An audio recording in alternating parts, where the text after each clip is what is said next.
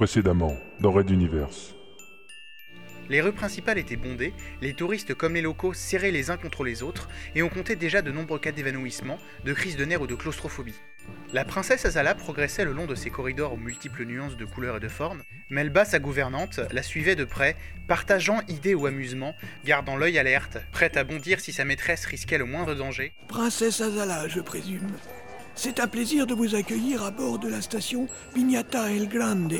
Je suis le marchand Broto, fournisseur en toutes choses, et si madame me le permet, guide des plus efficaces de cette station. Monsieur le marchand Broto, nous sommes très intrigués par ces fameuses pièces inédites provenant de l'autre côté de la passe de Magellan.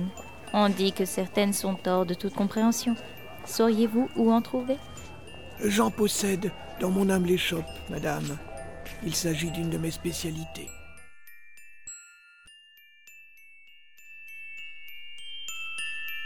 Red Universe. La plus grande saga galactique jamais racontée en podcast. Chapitre 10. Pin-up.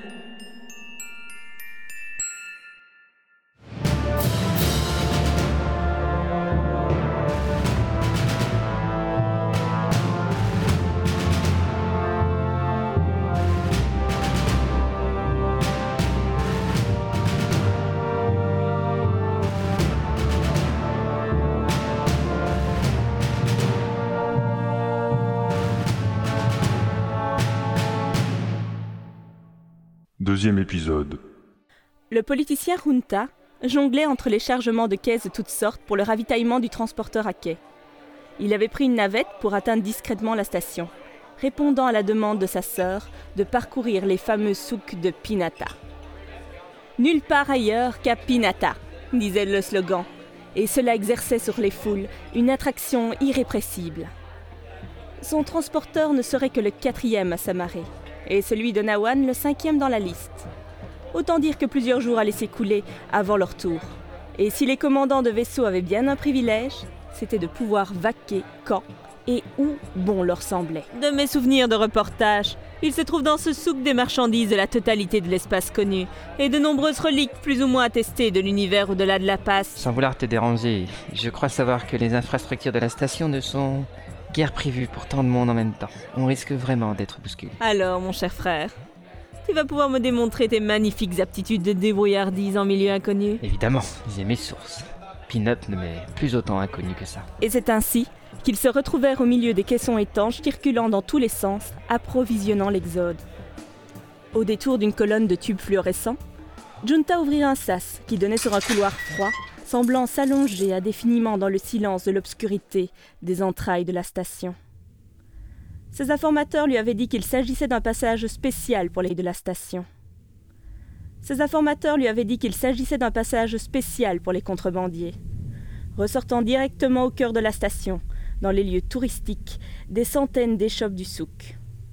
Prenant une barre à mine, il tapa trois coups le long de la tringle descendante, et après une petite minute de patience, un gros type patibulaire aux gestes brusques, le visage tranché d'une longue cicatrice rougeâtre fit son apparition. Deux, sans aucun changement, jusqu'au souk. Prononça simplement le politicien, en tendant un billet de banque.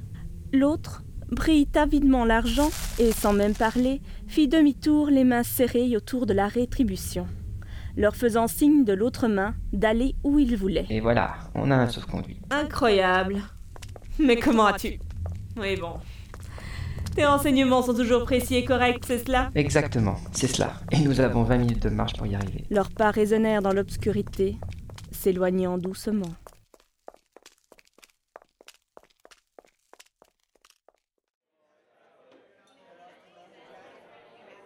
Je prête une attention toute particulière à ce qui vient de l'autre côté. Certes, comme tout le monde ici, mais je recherche en priorité les objets incongrus, propres à intéresser les amateurs de curiosité. Le marchand breton devançait Azala, mais lançait régulièrement une œillade derrière lui, comme pour confirmer que son public le suivait. La princesse et sa suivante éprouvaient le plus grand mal à tenir le rythme de marche de leur guide.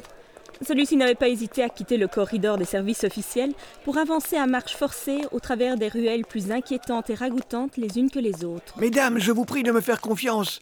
Surtout, ne me quittez pas. Tous les lieux de pin-up ne sont pas sûrs. Azala jetait des coups d'œil dans le prolongement des croisements de rues. Et les informations qu'elle avait obtenues sur cette station étaient malheureusement exactes. Aucune administration fiable ne gérait cet endroit. Les grands patrons des casinos et des lieux de prostitution formaient une caste dominante qui n'avait qu'un seul but accumuler le maximum d'argent de ceux qui transitaient par là. Un gros noir ventru, s'appuyant sur deux femmes maigres et dénudées, apparut dans un recoin du chemin. Il tendit nonchalamment un phallus énorme en direction d'Azala, murmurant des propos obscènes. Vive comme l'éclair, Melba réagit, enfonçant son talon gauche dans les testicules offertes.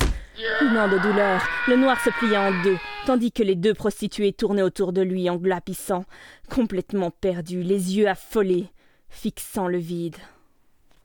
Brotto apparut soudain, et avec autant de tact que possible, entraîna ses deux invités au loin. Et là, on est où? En haut d'une petite échelle métallique, Runta donna un coup d'épaule pour déplacer le sas rond au-dessus de lui. Le grincement s'ouvre, puis l'objet se souleva, pour se plaquer immédiatement au sol, faisant naître un juron chez le politicien qui venait de se cogner la tête. Mais qu'est-ce qu'il a, ce sas? Malgré plusieurs essais, il fut évident qu'on ne pouvait le soulever de quelques centimètres plus d'une seconde ou deux. Il y a peut-être quelque chose au-dessus? Mais non, c'est. c'est- Bon sang, mais oui Ouais.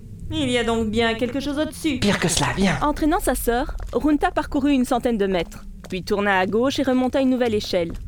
Le sas au-dessus d'eux s'ouvrit normalement cette fois, et ils purent remonter, pour se retrouver à l'intérieur d'une sorte de remise, remplie d'un bric-à-brac fantastique d'objets en tout genre, recouverts de plusieurs centimètres de poussière. Onawan éternua immédiatement, ce qui ne fit qu'envoyer plus de poussière dans l'air.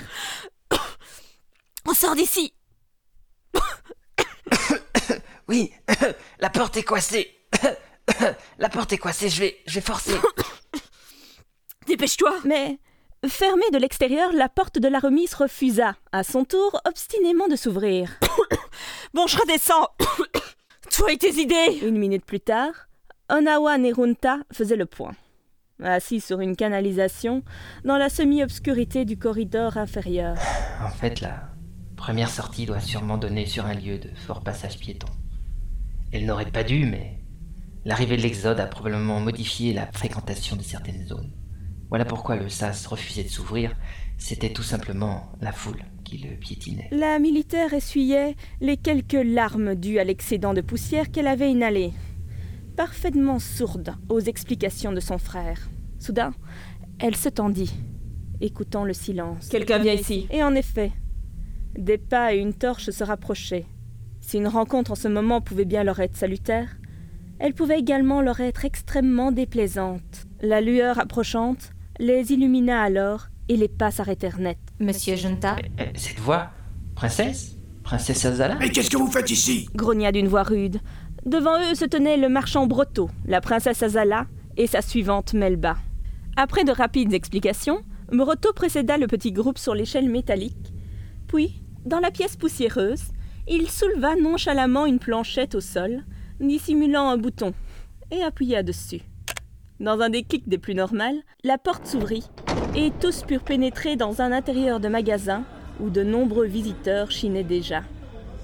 Devant le regard bouillonnant d'Onawan, dirigé contre la tête penaude de Runta, il ajouta Soyez les bienvenus dans ma modeste boutique. Et d'un grand éclat de rire fort et profond, il conclut la petite traversée.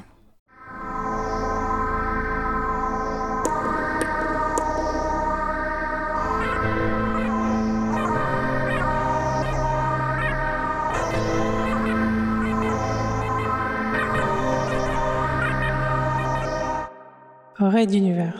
À suivre.